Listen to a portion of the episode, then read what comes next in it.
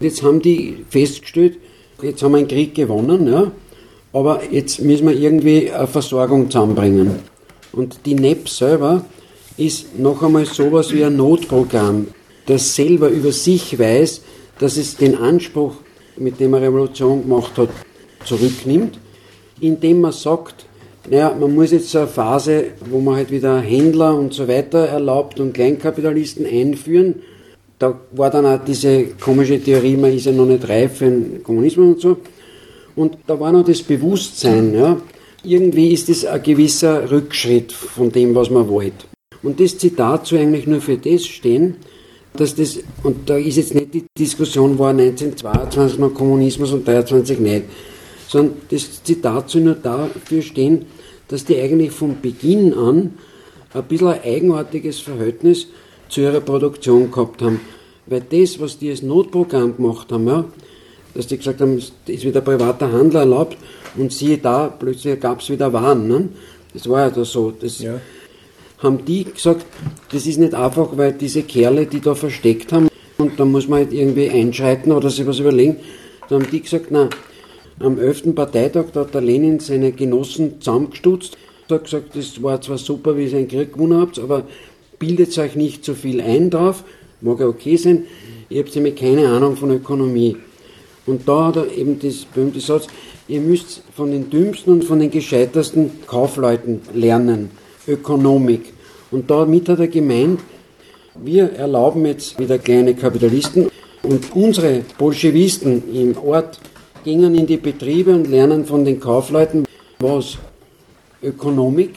Und da merkt man so von Beginn an, ja, das war zwar ein Notprogramm, aber die Theorie zieht sich bis heute durch.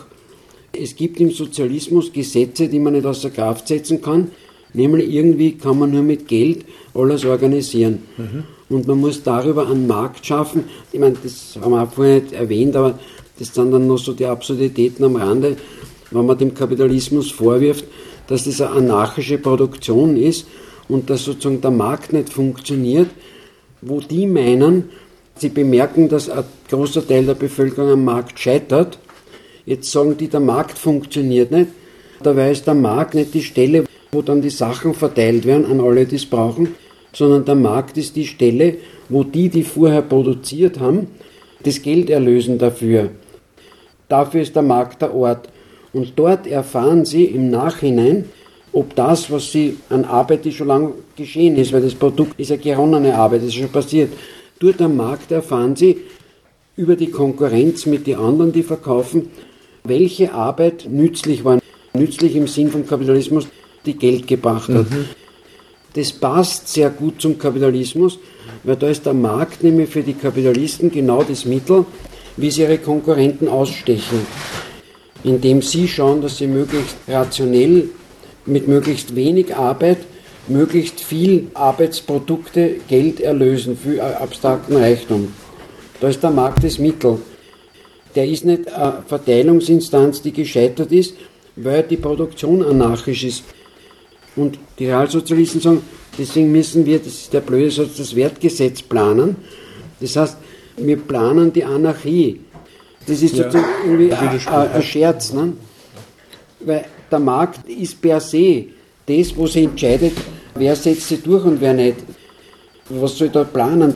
Da wäre ja unterstellt, dass dort Menschen mit einem gemeinsamen Interesse sind und halt irgendeine blöde Organisation haben. Das sind ja Konkurrenten.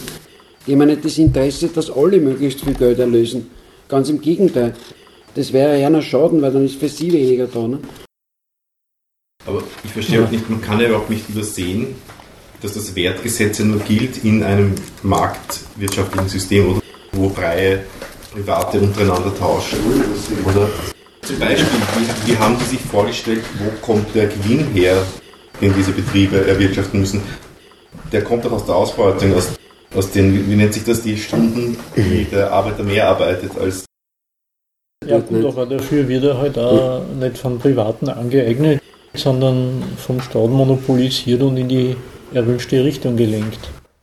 Ja, ein, Dass das von der, Arbeit, von der Arbeit kommt, wird, wird schon, das werden Sie schon so gesehen haben, aber Sie ja. waren halt der Meinung, man muss das Proletariat für den privaten Können wir dann machen, richtig? Nein, nein, nein, Nein, nein, nein, nein, im Gegenteil, lassen wir es einmal eher weg. Die Debatte ist ja uralt. Es gab mal eine Kontroverse zwischen Marx und Lassalle. Bei Lassalle steht, der Arbeiter hat den Recht, das Recht auf den unverkürzten Arbeitsertrag. Ne? Und Marx rechnet ihm vor, nein, es braucht einen gesellschaftlichen Akkumulationsfonds und, und das und jenes. Das heißt, der unverkürzte Arbeitsvertrag ist eigentlich Ideologie. Jetzt haben sich die Realsozialisten zu Recht ja, auf diese, also in ihrer Vorstellung nicht, vom harmonischen Wirken des Wertgesetzes, auf diese Ausführung gestützt und gesagt, na gut, statt Profit ein gesellschaftlicher Akkumulationsfonds. Super. Ja. Der Marx weist doch auf die Banalität hin. Oder was soll denn das heißen, der unverkürzte Arbeitsertrag? Was ist denn mit denen, die zu jung, zu alt, zu gebrechlich, zu irgendwas sind und nicht arbeiten? Was ist denn mit denen? Mhm. Der Witz ist doch nicht, dass die Belegschaft alles selber verspachtelt, was sie selber produziert hat im weitesten Sinne mhm. jetzt, sondern was mit dem passiert, was da erarbeitet wird, nach welchen Gesichtspunkten das eingesetzt wird und wie die Ökonomie und die Konsumption weiterentwickelt wird. Ja, aber der Arbeiter erhält ja eh den Wert seiner, seiner Waren. Da ist ja die, sind ja seine da, Kinder die Alten. Ist, wenn, wenn wir schon bei dem sind, da gibt es ganz andere Scherze, die sich die geleistet haben. Wie dann die stürmische Entwicklung der Produktivkräfte doch nicht so stürmisch war wie beabsichtigt, haben die einen Gegensatz zwischen Konsumption und Akkumulation erfunden, um klarzumachen, dass das mit dem Konsum nicht so weit ist. Und der Gegensatz auch das eine nachgeschobene Ideologie oder ein nachgeschobenes Gesetz, um die in ihren eigenen Augen wenig berauschenden Resultate zu verkleistern. Der hat es in sich nicht. Gegensatz zwischen Konsumption und Akkumulation, das läuft auf die interessante Frage raus, dass man den Genossen oder dem Proletariat so Fragen vorlegt, Genossen, wollt ihr Milch oder wollt ihr eine Molkerei? Das eine wäre Akkumulation, das andere wäre Konsumption. Wollt ihr Autos oder wollt ihr eine Autofabrik? So Absurditäten haben die dann gesetzmäßig in die Welt gesetzt und haben damit die Leute eingeseift. Weil eines ist klar, da muss man sich schon entscheiden. Nicht? Wenn man eine Molkerei baut, die Leute können nicht gleichzeitig Kühe melken und eine Molkerei bauen. Das ist richtig, ja. Dann muss man halt sagen, ja, wir wollen halt eine Molkerei und bis dahin muss man sich das einteilen. Das ist quasi das logistische Problem das der Genosse Jaroschenko angesprochen hat. Aber dass es einen Überschuss gibt oder in einer anderen Terminologie ein Mehrprodukt, ja, hoffentlich gibt es das nicht. Der Punkt ist halt, was passiert damit? Ich wollte es nur nochmal mit anderen Worten sagen. Es ist verlängert worden in die Ideologie. Es gibt ein absolutes, objektives, sozialistisches Gesetz. Das ist das Primat des Investitionssektors, Industriesektors. Also das heißt, hat man doch mal ausgerechnet und gesagt, der muss einfach immer schneller wachsen. Ja, also äh, auch eine komische Idee. Der muss schneller wachsen, heißt nichts anderes, als die Konsumtion muss beschränkt werden. Aber auch nochmal, für das gilt wieder, das sind so fiktive Gesetze, die kann man weder einhalten, noch kann man gegen sie verstoßen, sondern mit denen kann man alles Mögliche legitimieren oder als Nachvollzieh von objektiven Dilemmata hinstellen. Und zu dem, wie wir jetzt erklärt haben, wie diese Planwirtschaft dort funktioniert hat, möchte ich auch noch eine Klarstellung machen. Das, was wir sagen, ist nicht, das, was die da gemacht haben, das ist urkomplizierter Quatsch. Und äh, wenn sie uns fünf Minuten zugehört hätten, hätten sie es gleich anders machen können. Man muss schon auch die Produktivkraft von dem, was die installiert haben, sehen. Und wogegen die das installiert haben einem haben sie nicht getraut, dass sie sagen, die Leute, die bei uns sind, die haben theoretisch so einen Zusammenhang mit uns, mit ihrer Gewalt, ja, dass sie, wenn wir vorschlagen, wir planen gemeinsam was und teilen alle ein und das ist der oberste Zweck und dann gibt es äh, irrsinnig viel zum Tun. Und der Witz ist, bei einer gesamtgesellschaftlichen Planung nach produktionstechnischen Kriterien das kann man nicht so, dass im Großplan 400 Leute aufschreiben bis zum letzten Schaufeln. Das geht sachlich nicht. Das würde nur funktionieren, wenn von oben bis unten, bis zum letzten, alle an dem Zweck arbeiten und dazu beitragen, dass das dann insgesamt funktioniert. Das geht aber nur, wenn man unterstellt, ja, dass alle oder die meisten da mitmachen, und zwar freiwillig. Auf die Idee sind die nie gekommen. Weil das System, das sie veranstaltet haben, das ist einer irgendwie viel selbstverständlicher erschienen, dass man automatisch installiert, dass jeder, egal was er sich denkt, eh das Richtige macht. Weil, wenn ich den Gegensatz installiere, dass die da unten nur ihren Lohn haben, wenn sie den Betriebsgewinn befördern, dann habe ich, ohne dass ich 15.000 Leute beschäftigt habe mit der Produktionsplanung, mit dem Zwang, das nach unten verlagert, dass die dann sich schon darum kümmern werden, dass das besser wird. Das ist ein ganz komisches Argument. Weil erstmal unterstellst, die hätten so. Also man erklärt gar nicht, was die vorgehabt haben dann. Das war vorher so, erklärt. Das okay. Das ist das eine, die hatten ja sowas nie vor. Die kommen auch auf diese blöde Art zu planen, nicht deshalb, weil sie einen Fehler gemacht haben, weil sie in gelben Warenbeziehungen drin waren sondern das hat sie ja in eurem ersten Zitat. Die haben einfach was ganz anderes vor. Die Kritik am Kapitalismus ist ein bisschen eine anders geartete. Also erstmal zwei Sachen, die ja stimmen. Ne? Die sagen, dem Arbeiter geht es hier schlecht. Der produziert immer größeren Reichtum, von dem er ausgeschlossen ist. In dem Maße, wie er braucht, um sich selbst zu reproduzieren für den Dienst. Und zweitens, der Staat liefert die Ordnungsgewalt für das Kapital in seiner Akkumulation. So, die zwei Sachen stimmen erstmal. Ne?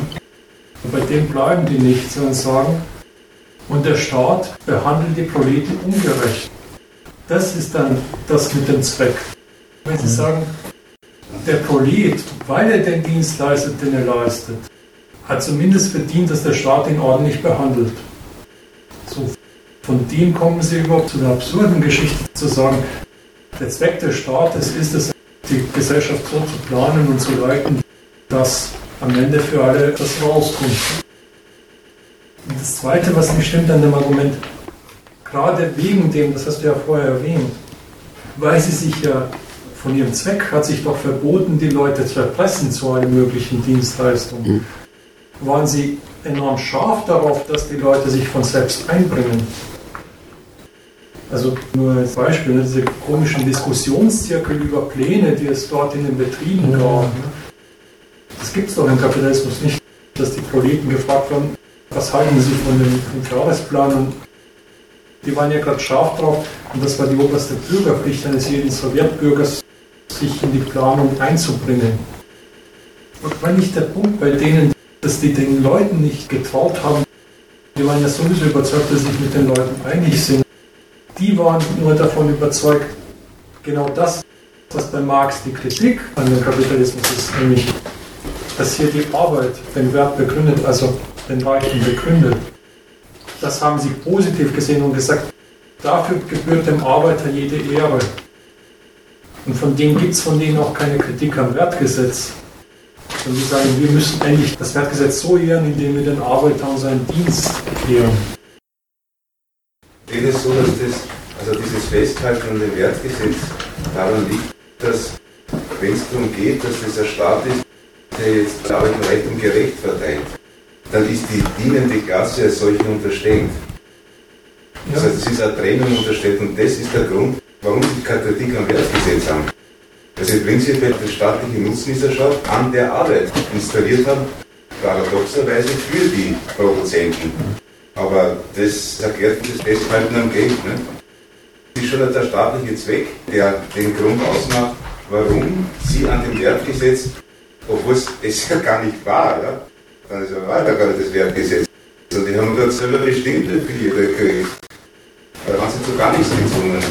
Warum sie auf diese Eigenart des Kapitalismus gibt, nämlich dass die Ökonomie eine Macht ist, der man untergeordnet ist gekommen. Ja, vor allem, das ist ja auch eine Verschiebung der Kritik, wo man sagt, den Proleten geht schlecht, wo man sagt, der Prolet ist der Erzeuger allen Reichtums ja.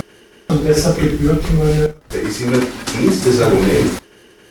Das, was ja. sonst der Schaden ist in dem ersten Argument, wird auf einmal zu dem, was überhaupt das Recht begründet. In dem Produktionsverhältnis, das sich in der sozialistischen Ware ausdrückt, drückt sich ja sozusagen das aus, dass es ein gerechter Preis ist für die Ware. Da ist die Trennung des Produzenten von den Produktionsmitteln auch unterstrichen. Das ist eine andere Ware, als die der kapitalistische Ware ist. Aber auch da steckt in dieser sozialistischen Ware ein eigenes Produktionsverhältnis. Okay. Ich wollte nur sagen, historisch kann man ja auch feststellen, woran Ihnen das aufgefallen ist. Es ist Ihnen aufgefallen an der Tatsache, dass es Russland auf eine, im Vergleich ja, gar nicht auf eine wirkliche Benutzung der Arbeiterklasse in dem Ausmaß geschafft hat, wie es im, im fixen imperialistischen Westen der Fall ist. Es ist eine Rückständigkeit konstatiert worden, eine Kritik am bestehenden Staat. Er kriegt keine Akkumulation zustande und ein Generalverdacht gegen die Kapitalistenklasse, sie schafft das nicht. Der Robert Kurz hat sich mal den Spaß gemacht das Parteiprogramm der KPDSU mit dem geschlossenen Handelsstaat von Fichte. Da sind wirklich wortwörtlich die Formulierungen drinnen, die sagen, wir brauchen den Staat als Hebel, damit überhaupt eine Akkumulation im Dienst des Volkes zustande kommt. Weil wir sehen doch die wirtschaftlichen Resultate. Wir sehen doch diese Verarmung der Menschen und so weiter. Ne? Also das ist schon vielleicht noch sehr viel instrumenteller, als es jetzt gesagt wurde. Ich habe das Argument nicht ganz verstanden. Also es ist ein Modernisierungsprogramm, das sagt, hey super, das was die da drüben in Amerika schaffen, das muss uns auch gelingen und dafür ist unsere Bourgeoisie eigentlich ein einziges Hindernis. Ja, solche Programme klappt es auch. Bloß das war nicht das Programm der KPD zu. Doch, das kann man bei Lenin nachlesen. Nein, der Lenin sagt ja, wir müssen, weil die Bourgeoisie das nicht hinkriegt, weil es mit der proletarischen noch die bürgerliche Revolution ja. Das ist aber ein anderes Argument, als zu sagen, das, was die Amis machen, das so toll, wir machen jetzt eine proletarische Revolution als Entwicklungsnachhosen. Das ist nicht der toll. Da ist doch der Witz, die entnehmen dem Schaden, den der Prolet hat, immer nur eins. Der leistet den Dienst, also gebührt ihm auch der Lohn. Und dafür kennen sie auch einen Zuständigen, nämlich den Staat. Das ist der erste Vorwurf, den sie in jedem bürgerlichen Staat haben. Der leistet das gerade nicht. Sieht man doch. Die leisten ihren Dienst und was kriegen sie dafür? Nur den Schaden. Diesen Parteigänger dieses Rechtsstandpunkts des Proleten, das ist nicht ein, ein funktioneller Gedanke eines Modernisierers, der sich denkt, jetzt mache ich komischerweise, wie Amerika zu hören, mache ich eine proletarische Revolution. Es ist genau die Vorstellung, dass man diese beiden Dinge unter einen Hut kriegen kann wie dem Ganzen überhaupt erst die materielle Gewalt verliehen hat. Die Modernisierung und das, und das Wohl der Kollegen als da gibt es ja die Theorie der permanenten Revolution, was er beides unter den Hut gebracht hat. Die Theorie der permanenten Revolution sagt eigentlich nichts anderes, als dass eine bürgerliche Revolution eigentlich gar nicht funktionieren kann. Die Arbeiter müssen sozusagen immer die treibende Kraft sein. Ne?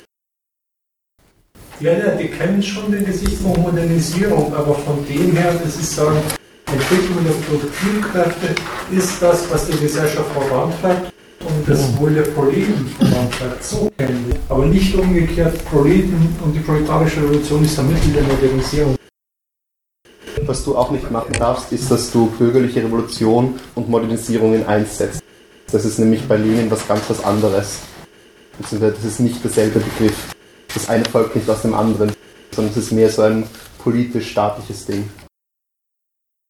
Ich habe gesagt, der Staat ist berufen, unter den Umständen des Imperialismus die bürgerliche Revolution sozusagen anzuleiten. Das kommt in ihrer politischen Theorie ganz klar raus. Das hast du ja gesagt. Ne? Also die Bürger sind selbst nicht imstande, ihre eigene Revolution durchzuführen. Nein, das ist vollkommen falsch. Das ist vielleicht eine Praxis, Praxis lesen, aber wenn du von denen liest, Staat und Revolution, dann ist es eben genau nicht das Ziel, dass das quasi von oben auf oktroyiert wird. Das ist natürlich ein vages Ding und beruft sich hauptsächlich auf Marx. Wir brauchen den Staat, um jetzt da eine bürgerliche Revolution durchzusetzen. Das 1920 war der proletarische Staat, also nach der Revolution als Entmachtung des bürgerlichen Staats da ist, um sich gegen die Konterrevolution zu rüsten. Und danach muss der proletarische Staat, wie immer so gern zitiert wird, er schafft sich alleine ab oder stirbt irgendwann ab, sondern muss auch zerstört werden. Und deswegen muss er zwangsläufig absterben. Und das ist ja meine Kritik. Äh, man hat Ausnahmesituationen im Bürgerkrieg gehabt, der Zweiten Weltkrieg, man hat sich immer nur die ökonomischen Prozesse anhand des Staates angeleitet lassen, weil der staatliche Apparat eigentlich dazu da ist, dass er abgeschafft wird, dass er zerstört wird. Das ist aber nie passiert. Das heißt, der hat versucht teilweise, man hat das nicht von um, um, nach runter durchplanen können, es auch nicht möglich Ressourcen gab es nicht. Man hat es zum Teil versucht, dass der Staat ökonomischer Faktor ist und das, man hat sich einfach äh, draufgesetzt und gesagt, äh, man braucht Repression, eine staatliche Repression, man hat es nicht so genannt, aber man, de facto ist es eine staatliche Repression, wenn man sagt, der Staat muss nur ökonomische Mittel schaffen. Und das ist einfach meiner Meinung nach die, die größte Kritik, die man an, an dem Realsozialismus der Ökonomik wenn man es rein die Ökonomik herausgreift und diese kritisiert, dann muss man den Staat eben auch hinzufügen in der Kritik, der nie abgeschafft oder irgendwie die Staatsapparat zerstört worden ist. Ob das halt in einer Belagerungssituation funktioniert, ist halt die andere Frage. Der Staat, ne, das ist ja das eine, das gibt es ja auch bei Marx. Ne? Das ist ja das eine, wenn man sagt, ja, ja, man ist von lauter Feinden umgeben, also wird man Waffen brauchen und man wird irgendwie Leute brauchen, die sich damit auskennen und die das, den Laden verteidigen können. Ne? So, das ist die eine Seite. Etwas ganz anderes ist zu sagen, wir brauchen einen von der Arbeiterklasse getrennten Gewaltapparat, also der gegen sie gerichtet ist, lauter Dienste und Pflichten organisiert und das ganze innere Zusammenleben organisiert. Das ist ein anderes Programm und das lässt sich nicht erklären durch äußere Feinde. Das lässt sich übrigens auch nicht erklären durch mangelnde ökonomische Mittel, weil wie sollen dadurch zusätzliche ökonomische Mittel entstehen? Das kostet ja ökonomische Mittel. Ne? Also noch nie hat ein Staat für sein Volk gesorgt, eher umgekehrt, jetzt rein ökonomisch objektiv. Der Witz, warum, weil das, egal ob du das jetzt denkst als Absterben oder die zerschlagen, so, der Witz ist, ich wollte behaupten, von dem, wie die den Kapitalismus kritisiert haben. Und zwar egal, ob du jetzt den Lenin, den Trotzki, den Stalin oder auch die meisten ihrer Gefolgsleute da im Westen nimmst. Da entdecke ich an der Kritik etwas, eine komische Verlagerung, die mich dazu bringt, dass ich mich nicht wundere, dass sie einen guten Zweck des Staates kennen. Ich wundere mich halt dann nicht, dass sie nicht mehr, obwohl das bei Lenin und bei Staat und Revolution steht, nicht mehr großartig das vorangetrieben haben mit dem Absterben des Staates, weil sie einen guten Zweck für den konnten. Wenn man den Standpunkt hat, der Staat hat den Zweck, den Proleten gerecht zu behandeln, ihm Gerechtigkeit widerfahren zu lassen, endlich dafür zu sorgen, dass der zu seinem kommt. Ne? Wenn das die Kritik ist am Kapitalismus, dass er das nicht macht, dann sage ich, das ist halt eine falsche Kritik und dann folgt halt so eine Praxis daraus. Und eben das, was du sagst, das ist ja genau das Programm für die Ewigkeit. Das sagt er dort, der Prolet braucht mich als ihm übergeordnete Gewalt. Und ich unterscheide mich vom bürgerlichen Staat im Wesentlichen darüber, dass meine Gewalt nicht dazu da ist, nur eine Klasse zu bevorzugen und die andere auszuschließen, sondern alles denen zukommen zu lassen. Ich meine, das ist sozusagen der entwickelte reale Sozialismus. Ich meine, ich weiß auch, dass 1919 Bucherin das ABC des Kommunismus, das Schulungsmaterial bei den Bolschewiki da steht Absterben des Staates und so. Das stimmt schon. Die haben es ja abgearbeitet an dem. Aber das ist jetzt wurscht, wie das historisch entstanden ist. Aber der durchgesetzte reale Sozialismus, da glaube ich 1938 mit, mit der Verfassung der Sowjetunion, das ist nicht zufällig entstanden, sondern es ist eben aus diesen Dingen notwendig entstanden, wenn man sagt, man braucht den Staat und von Haus aus, was der Jacques vorher gesagt hat, ist das ja das, was der Marx immer gemeint hat mit Diktatur des Proletariats. Der hat gesagt, Revolution ist kein Deckensticken. Das war Mao. Mao. Okay. Ich wusste nicht, dass der das gesagt hat, das einfach nur so jetzt gesagt. Ja. Ich habe gedacht, das ist von mir. Revolution, nochmal als kein Deckenstiegen, wo der Marx gemeint hat, und die alten Verhältnisse sind welche, die mit Gewalt gegen die Leute durchgesetzt werden und aufrechterhalten werden.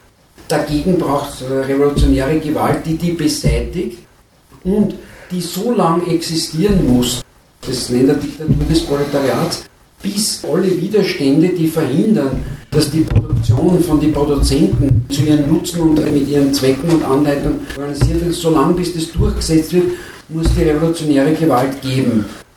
Und in dem ist sozusagen angegeben, der Zweck der revolutionären Gewalt, wann das durchgesetzt ist, dass die Produzenten Herren die Produktion sind. Und damit ist aber auch sozusagen das Ende. Weil wenn das durchgesetzt ist, braucht man es nicht mehr. Und das ist was anderes, als wenn man sagt, die Proleten brauchen einen Staat, der die Produktion organisiert, der einen gerechten Markt veranstaltet und der halt immer darauf schaut, dass nicht irgendwer bevorzugt wird. Und dann haben sie sich noch eine Menge andere Notwendigkeiten ausgedacht, von denen jetzt wurscht. So, und damit habe ich von Haus aus die gleiche Trennung, die die Produzenten von den Produktionsmitteln schon gekannt haben, aus dem System davor, bleibt einmal als Trennung aufrechterhalten, weil es ist der Staat mit dem komischen Volksdemokratie, der Besitzer, aber halt jetzt zum Nutzen der Proleten. Dann 1938 als festgeschrieben und in alle Ostblockstaaten von Anfang an so organisiert. Und das, ist die Veränderung. Und jetzt kann man streiten, ob das historisch umstritten war. Das war es, weil diese widersprüchlichen Geschichten haben sich halt erst im Laufe der Zeit entschieden. Die haben beides gesagt. Bei 38 ist natürlich immer noch drin gestanden als, als Programmpunkt, dass der Staat irgendwann mal absterben soll. Das ist auch gar nicht der Witz. Ich glaube, im Programm von Kapelina ja. heute steht das immer noch ja. irgendwo drin. Es steht im SPÖ-Parteiprogramm, ist bis vor 30 Jahren drin. Ja, eben. Von dem, was sie da veranstalten, merkt man doch, bei dem Programm gibt es das gar nicht. Bei diesem Programm der sozialistischen Ware ist ja eine gerecht verteidigende Gewalt unterstellt, die sie nebenbei immer notwendiger macht, dadurch, dass die Brauchsort und Tauschheit immer auseinanderfallen. Also was sie gebracht hat, diese Beispiele Kontrolle, damit die Schuhe doch nicht aus irgendeinem blöden Material sind oder das System der materiellen Interessiertheit, das ja eigentlich darauf hinweist, dass es einen systematischen Grund dafür gibt, warum die Proleten nicht so viel produzieren, wie man gern wollte. Das wird es gar nicht als Eigenschaft der Produktionsweise, der Produktionsverhältnisse beschrieben, sondern als zu wenig Fleiß von Seiten derjenigen, die da drinstecken. Was auch eine Absurdität ist, dass ausgerechnet, wenn Maschinen produktiver sind als ein Handarbeiter, da kann er nur so fleißig sein, zusammenbringen kann, darauf zu setzen. Also das mit dem, der muss sich da wieder richtig interessieren. Diese ganzen immer wiederkehrenden Selbstkritiken, immer wir Verteidigung dieses Staatsprogramms und darauf hinweisen, das kann es keineswegs gewesen sein, sondern das sind die Schuldigen oder die sind nicht fleißig genug oder es gibt Agenten oder so. Es ist das institutionalisierte ständige Scheitern jetzt im Sinn von nicht zufriedenstellender Resultate, ja, unterstellt eine Gewalt, die dann sozusagen den Umgang mit Scheitern organisiert. Und das muss aber Gewalt sein, dass es unterstellt, dass es eine Aufsicht gibt, der die Gewalt hat, den Betriebsleiter nach Sibirien zu schicken, dann später an die Ostsee, also Strand reinigen oder so. Das muss ja Gewalt sein. Ne? Und das ist aber immer notwendig, weil das ständig überprüft werden muss. Ne? Und das war von vornherein so angelegt, das Zwangsgesellschaft.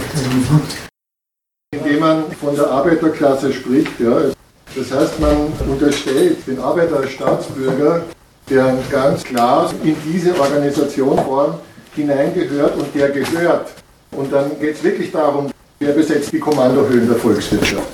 Also man unterstellt, dass auf jeden Fall Produktion gesamtgesellschaftlich zu organisieren ist, ohne die Leute zu fragen, ob sie es überhaupt wollen. Wenn sowas wie in Kronstadt passiert, ist das ein Verbrechen. Aber woran?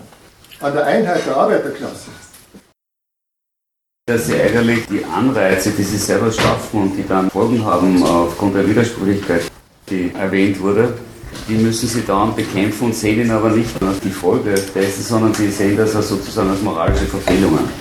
Deshalb müssen dann die Leute bestraft werden und ja, sehen sie nicht als Folge der Anreize, die sie selber schaffen. Klar, aber das Ganze unterstellt dieses staatliche Benutzungsverhältnis von Anfang an. Neben davon, wenn die sagen, wir sind der Staat des Proletariats, dann kann ich der Prolet aufzeigen und sagen, bitte, ihr seid es nicht. Ja. Das besteht nicht darin, ob man zustimmt. Eben, eben. Eigentlich muss man sagen, soweit ich, ich habe mich nicht so beschäftigt mit der Geschichte, aber die Leute waren doch begeistert von ihrem Staat. Also die haben doch, das war doch keine Erfindung, diese Sonderschichten.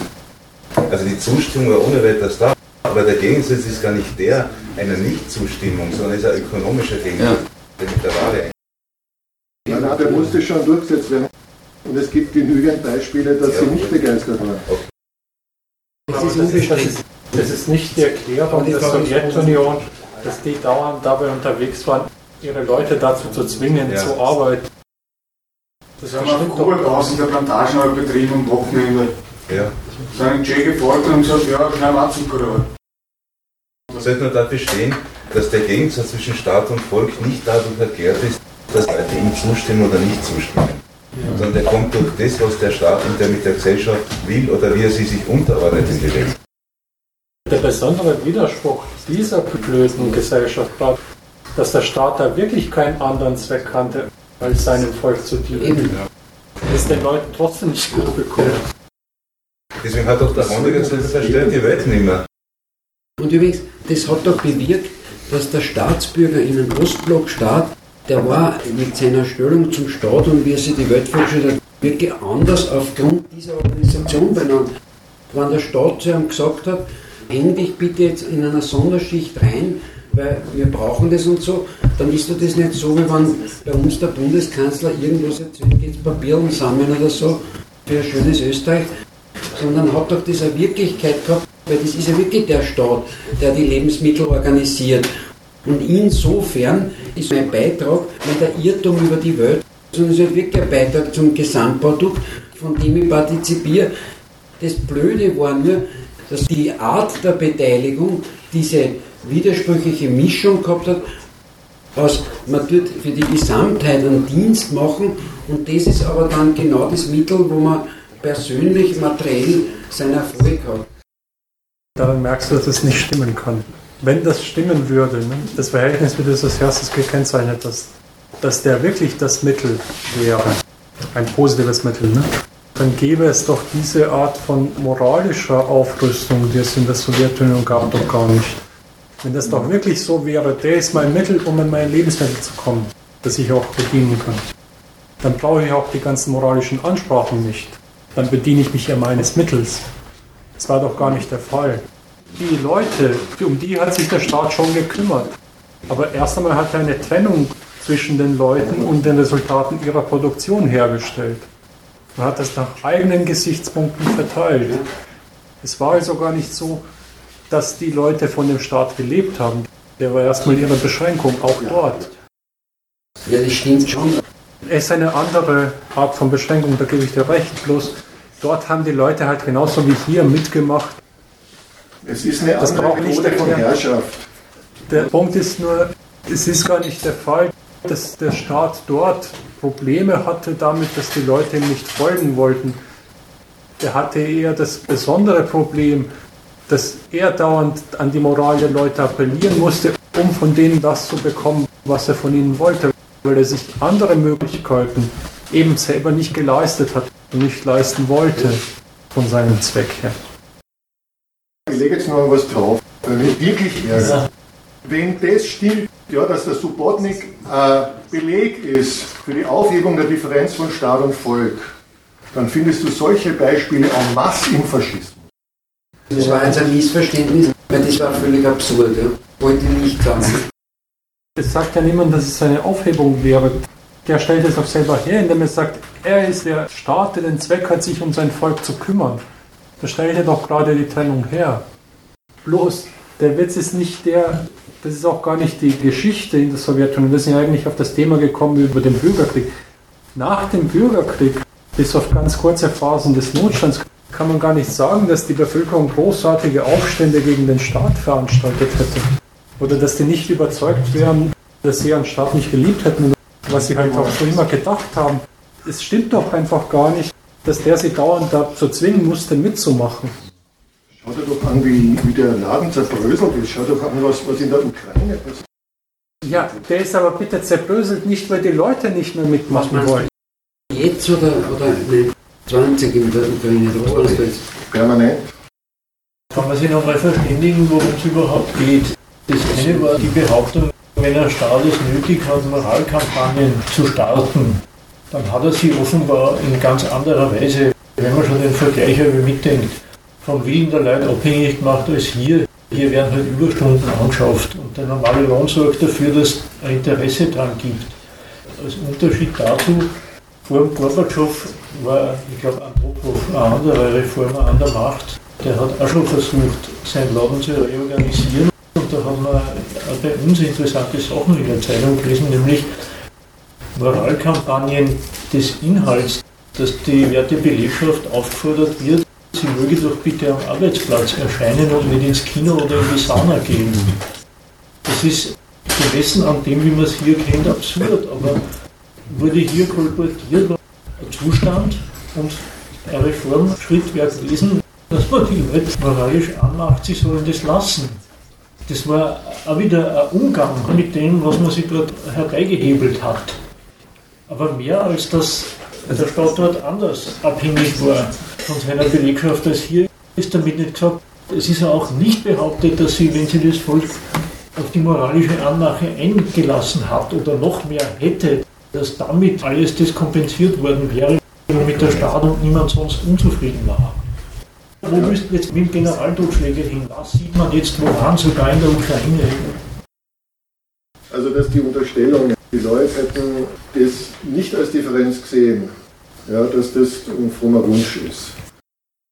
Das hat auch niemand behauptet. Was müssten Sie sagen, als Differenz gesehen? Naja, Ihr Interesse und das Staatliche. Schau, es gibt einen Buch, der zum Beispiel aus der DDR kommt. Wir tun so, als ob wir arbeiten, ihr tut so, als ob ihr uns bezahlt. Weist auf interessante Sachen, dass die selber ständig das Problem hatten, dass die Belegschaften zum Teil un- und unterbeschäftigt herumgelungert haben, einerseits und andererseits, dass sie an allen möglichen Ecken einen Mangel empfunden haben oder dass wirklich Sachen nicht da waren, die eigentlich planmäßig hätten hergestellt werden sollen. Aber mehr als dass die das nicht gescheit hinkriegen, Katharina, wie man bei der österreich-kubanischen Gesellschaft war, haben die das selber nochmal berichtet. In den Fabriken viele Leute, die wenig bis nichts tun und an allen Orten herrscht Mangel. Ja, denn wir sagen, das passt offenbar nicht zusammen, wie die ihre Arbeit organisieren.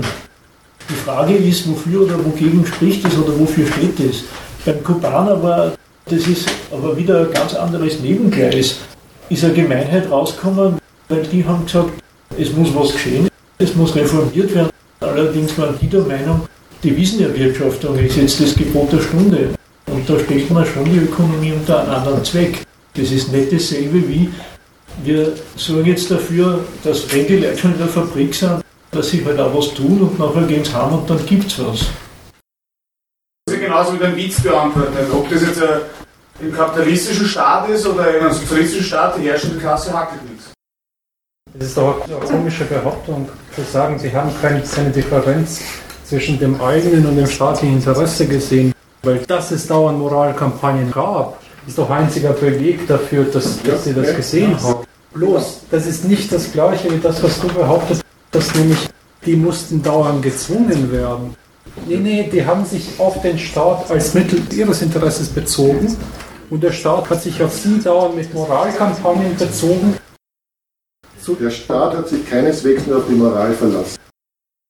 Nein, das hat doch auch niemand behauptet. Es ist nur das Bemerkenswerte an dem blöden Staat, das waren dann immer die Beispiele. Ne? Naja, dann sitzen die Leute rum, nach zwei Stunden schon in der Mittagspause, kommen nach vier Stunden wieder, sitzen zwei Stunden um und gehen dann heim. Solche Zustände sind überzeichnet. Ne? Das stimmt ja gar nicht. Man merkt es an dem, was die Sowjetunion jetzt produziert, dass da Leute durchaus gearbeitet haben. Wenn wir die Industrieproduktion anschauen, in allen Ostblockländern und so weiter, waren die teilweise erst 15 Jahre Ukraine bis heute nicht geschafft haben. Genau. Also die Klima hat nichts gemacht. Genau, die Leute haben gearbeitet. Das kam auch nicht einfach nur von der Moral her. Der Witz war, dafür waren die Beispiele. Der Staat hat einige, das was hierzulande gilt, aufgehoben, was die Leute hierzulande dazu bringt, arbeiten zu gehen, aufgehoben. Sowas gab es nicht, wie wenn du nicht arbeitest, dann landest du halt auf der Straße und verhungerst. Das gab es dort nicht. Also gab es für die eine ganz komische Notwendigkeit auf einmal. Nämlich, wie überzeugen wir die Leute davon, dass sie doch hackeln sollen? Naja, das Recht auf Arbeit hieß auch immer Arbeitspflicht. Ja, aber zum Beispiel eine, die auch hieß, egal wie du arbeitest, du wirst nicht gefeuert. Die wird der Lebensunterhalt nicht gestrichen. Mal abgesehen von der Notlage in den stalinischen Jahren, wo ja, du dann durchaus. Im entwickelten realen Sozialismus bist du nicht nach Sibirien gekommen. Das war früher ein bisschen anders. Und da hat Gewalt sehr viel an Moral produziert und ersetzen müssen. Aber im entwickelten Sozialismus, also, du hast dort auch nichts tun können, den ganzen Tag trinken. Ich kann da persönliche Schicksale erzählen. Und du bist dann vorgeladen worden zum Bezirkssekretär. Das ist jetzt kein Witz. Der Alkoholiker, der in einem Interrestaurant, sonst wo die Touristen sind, serviert hat, hat auch zum Trinken angefangen. Und der Bezirkssekretär der Vorgang hat gesagt, das geht nicht so. Und äh, er soll jetzt schauen, dass er zumindest Montag nüchtern anfängt. Dann haben sie ihn irgendwie hinter die Decke, wo das Publikum nicht sitzt, gesetzt. Dann hat er einen Ausreiseantrag gestellt, weil er unbedingt irgendwo die Oper in Wien sehen wollte. Dann haben sie ihn wieder vorgeladen.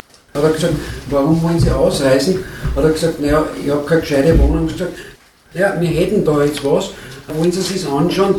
Er hat gesagt, nein, die Wohnung ist auch nicht. Ich möchte in die Stadt sogar nach Wien. Ich gesagt, na, das geht nicht. Na, das ist jetzt nur ein Beispiel. Jetzt in dem entwickelten realen Sozialismus, da haben sie den nicht nach Sibirien geschickt. Ich habe ihm immer gesagt, sei froh, dass du dort bist. Solche Gespräche gibt es bei uns nicht zu dem Thema. Mich freut Arbeiten nicht, ich trinke so gern. Aber das Beispiel steht dafür, die haben wirklich darauf verzichtet. Unter Stalin war immer die Ansage, es ist die Frage, ob der Klassenfeind da am Werk ist, wenn einer nicht arbeiten geht die Sowjetunion steht im Krieg mit allen Imperialisten oder fast, dann muss der weg. Ne? Aber wir sind Mann, wir haben das geschafft, ja? haben auf das verzichtet und haben das ersetzt. Ja? Moralkampagnen, die haben ja auch gefruchtet, aber halt auch nicht in dem, dass den Widerspruch egalisiert wird. Ich, ich sage noch als Ergänzung, ich habe es eigentlich unterstellt, warum die Leute gearbeitet haben, trotzdem war nicht einfach nur wegen der Moral die haben es ja durchaus auch ergänzt mit dem Prämiensystem. Naja, in einem Laden, wo lauter Mangel herrscht, wo man an alles mögliche Zeug nicht kommt, heißt ja die Ableistung von zusätzlichen Diensten, dann wird man halt bevorzugt behandelt. Wenn man den neuen Wagen braucht, wenn man eine bessere Wohnung braucht, wenn man an irgendwelche Mittel kommt, an die nicht jeder kommt, das hängt dann schon damit, dass man seine Leistung und Zusatzleistung im Betrieb ableistet. So schon. Bloß die Erpressung, nämlich einem das absolut Lebensnotwendige zu nehmen, wenn man den Dienst nicht leistet, die Erpressung haben die sich nicht geleistet. Und darüber haben sie sich diese Notwendigkeit eingehandelt, die Leute da moralisch zum, zum Arbeiten. Das ist das, was du sagst. Wenn du sagst, wenn du deine Leistung bringst, dann bist du nicht kündigt. Oder wenn du sagst, wenn du deine Leistung bringst, dann kriegst du zu. Ne? Die, es eh bringen solltest, dann kriegst du was extra. Ne? Ja, so ist es halt der, dem man so ein Angebot macht, der kann das auch ablehnen. Während das andere, wenn es gekündigt, viel schwieriger zum Ablehnen ist. Ne? Die ganze Debatte ist wieso haben die, die haben die Leute nicht agitiert im Sinne von, wie ziehen wir eine vernünftige Gesellschaft auf. Aber die haben sehr viel gemacht, um ihre Leute zu agitieren, eben genau in dem Sinn. Und das ist der Grund für diese komische Agitation. Es war gar nicht so, dass die Leute alle eigentlich weg wollten aus dem Laden. Das war eher dann das Ergebnis der Ende der 80er Jahre und Anfang der 90er. Mit der besonderen Bedeutung der Moral erklärt sich ja diese Kritik an der bürgerlichen Meinungsfreiheit. Also diese Gleichgültigkeit, dass das völlig wurscht ist, was du denkst, so wie es im Kapitalismus ist, also relativ, das haben sie deswegen nicht geleistet. Du hast ein Beispiel erzählt, der Kommissar der redet jetzt mit dir und agitiert dich für den Sozialismus oder für mehr Arbeit oder so. Was realen Sozialismus immer als Verbrechen gegen die Menschenrechte der Meinungsfreiheit vorgenommen. Sich der Staat einmischt in das, was er denkt. Aus dem Standpunkt, wir sind der Staat, der dem Volk dient. Ja. Wir sind der Staat des Volkes. Von dem kennen Sie sowieso von Ihrer Ideologie her keine Differenz zwischen dem Staat und den Leuten. Insofern ist die tätige Mitarbeit der Leute an der Gesellschaft immer gefragt. Das, das von Haus aus unterstellt ist, wir sind der Staat des ganzen Volkes, hat natürlich eine Verlaufsform, die auch ein bisschen komisch ist, nämlich, wenn ich sage, ich bin der Staat des ganzen Volkes, dann brauche ich mit niemand im Volk sozusagen mehr was diskutieren. Also so vom Standpunkt müssen wir uns einigen, weil wir sind ja eh der Staat des ganzen Volkes. Deswegen ist das, was angesagt ist, diese Zustimmung, die unterstützt ist, die muss man inszenieren. Das wird ein wichtiger Teil des sozialistischen Lebens. Dass man sagt, diese Art der Zustimmung wird auf 100 Parteitage diskutiert und erklärt, warum das alles ident ist und nicht irgendein Problem ist, das jetzt gelöst werden muss, außer die das Leben stellt. Und das ist dann in Form von Parolen immer abrufbar. Das ist nur mehr dann abrufbar. Da demonstrieren wir vorwärts Parteitag, Freundschaft zu und bla bla. Da demonstriert man das. Ne? Und das ist ja klar, da gibt es ja nichts zum Streiten, weil der ist ja der Staat des Volkes. Ne? Ja, das ist ja noch die richtig direkt. Es gibt ja noch die viel blödere Variante, die sich aus dem ergibt mit dem, wir sind der Staat des ganzen Volkes, dass dann jede Blödheit, im Volk oder die Teile des Volkes anhängen, legitimiert wird als Ausdruck des Volkes, also was Schützenswertes. Genau. Im Realsozialismus kann man nicht Schach spielen, ohne dass man für den Sozialismus Schach spielt. Bei uns spielt man Schach spielen, wenn man halt das Denken fördert oder sonst irgendeinen Blödsinn, aber dort wird sozusagen alles vereinnahmt, alles was das Volk macht, ist gut und ist gleichzeitig die Darstellung der Identität im Staat. Und das wird dann wieder gefördert natürlich auch. Ich nehme das zurück, das ist jetzt kein Argument gegen Schach, sondern gegen diese Einheit. Wenn ich mich richtig erinnere, habe ich gesehen in einer Dokumentation, ich bin Deutschland, ich ist. Ja? Also das zur Identifikation. Und dann, wenn wir jetzt aktuell haben, das ist ein Word, der ist geschrieben, die singen, also we are the children of the world, we are living for a better world. Also das ist immer eine Frage der Übertragung. Ja? Vielleicht lasse ich mich kassieren, wo bin ich offen, wo springe ich auf. Nicht ganz klar, was das zum Thema und zur Diskussion beiträgt. Und ich mag ehrlich gesagt da nicht drüber nachdenken. Ja, weil es da ja auch darum gegangen ist, also er der Staat.